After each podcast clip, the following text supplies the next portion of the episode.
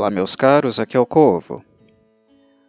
Levando-se em consideração que é a primeira vez que abordo Lunacy no canal, naturalmente o álbum mais indicado para fazer uma introdução é Mother, lançado em 1994. Este álbum consolidou o guitarrista Sugizo e seus companheiros de banda como um dos principais atos da cena visual kei daquela época. Na minha avaliação, o álbum musicalmente mais rico da Lunacy foi lançado dois anos antes, chamado Image. Entretanto, o sucesso de Mother tornou a banda mais conhecida no Ocidente graças ao maior hit produzido por eles, a excelente música Rosia. Décadas se passaram e Rosia continua sendo um hino do rock japonês. Tamanho carinho que o público tem por esta composição que, embora simples, é carregada de emotividade e harmonias viciantes.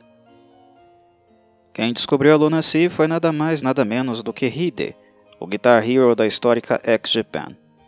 Impressionado com a originalidade da banda, que se destacava por ser pop, mas ao mesmo tempo absurdamente experimental, Hide os recomendou a Yoshiki, que por sua vez deu a eles a oportunidade de assinarem seu primeiro grande contrato com uma gravadora, no caso, a do próprio Yoshiki. E o resto é história. Por sinal, o princípio dela, visto que o nome de Sugizo seria lembrado por Yoshiki anos mais tarde, após a triste e precoce morte de Hide. A amizade e o senso de gratidão entre eles é um aspecto interessante de constatar, principalmente quando falamos em bandas inseridas dentro de um mesmo nicho musical.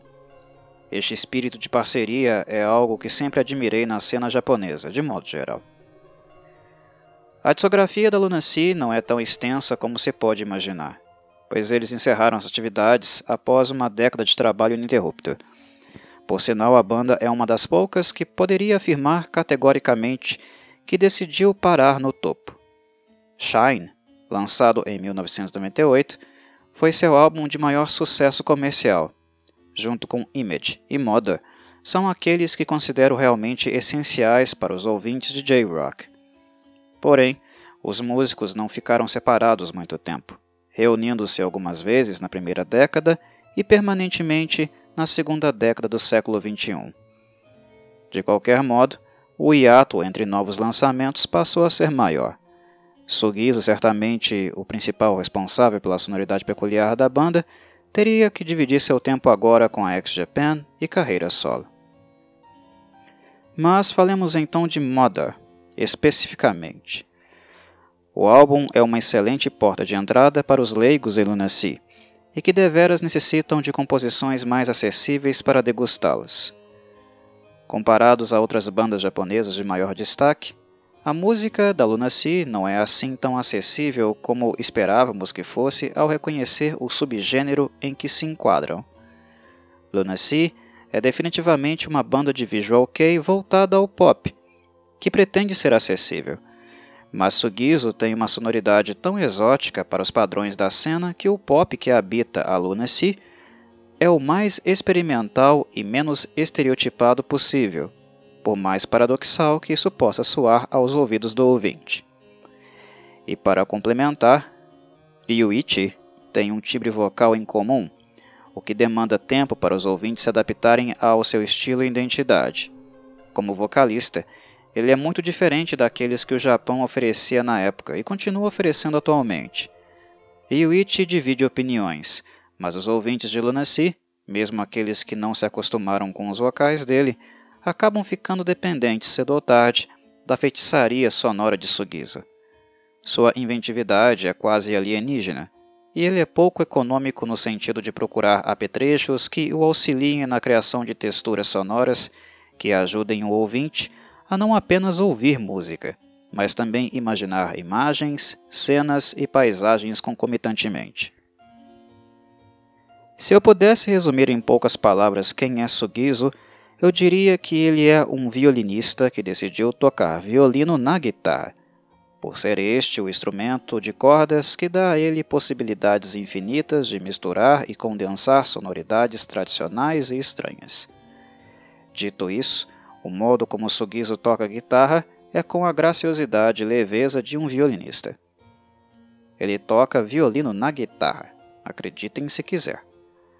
Algumas pessoas vão se lembrar do holandês Adrian Vandenberg, guitarrista que tocou por alguns anos com David Coverdale na Whitesnake e que tinha pretensões similares.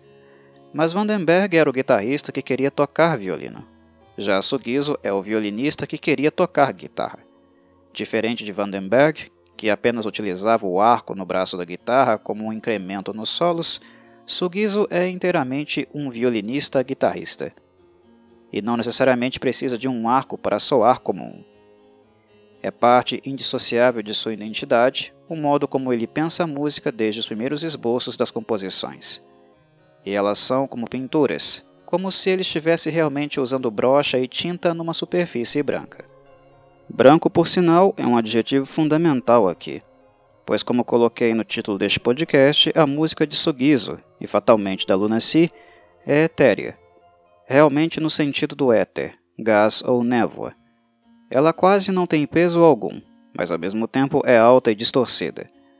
Ao invés de cair como uma bigorna de metal em nossos tímpanos, as distorções de Sugizo são como um lençol espiritual, um éter que nos cobre por todos os lados.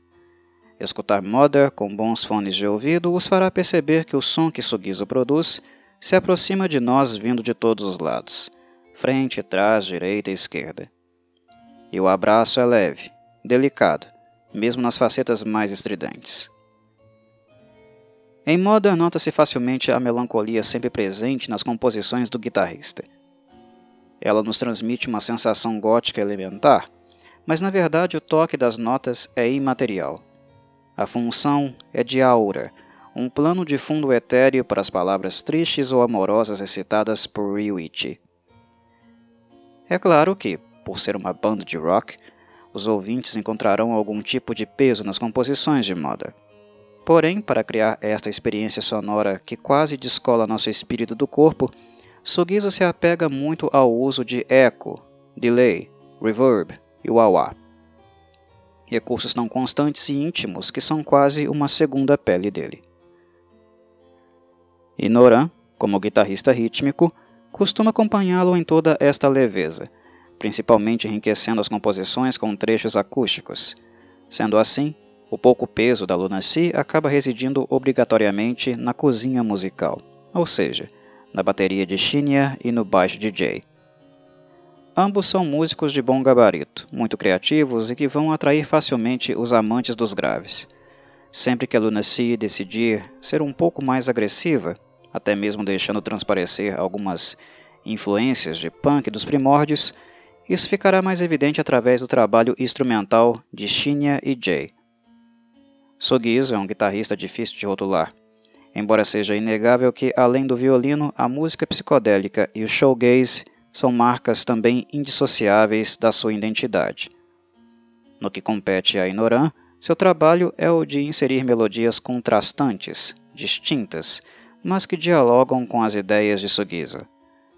Ambos se complementam muito bem pois quando Sugizo exagera e levita, Inoran mantém as cordas rítmicas com os pés no chão, impedindo-as de se tornarem completamente esquizoides.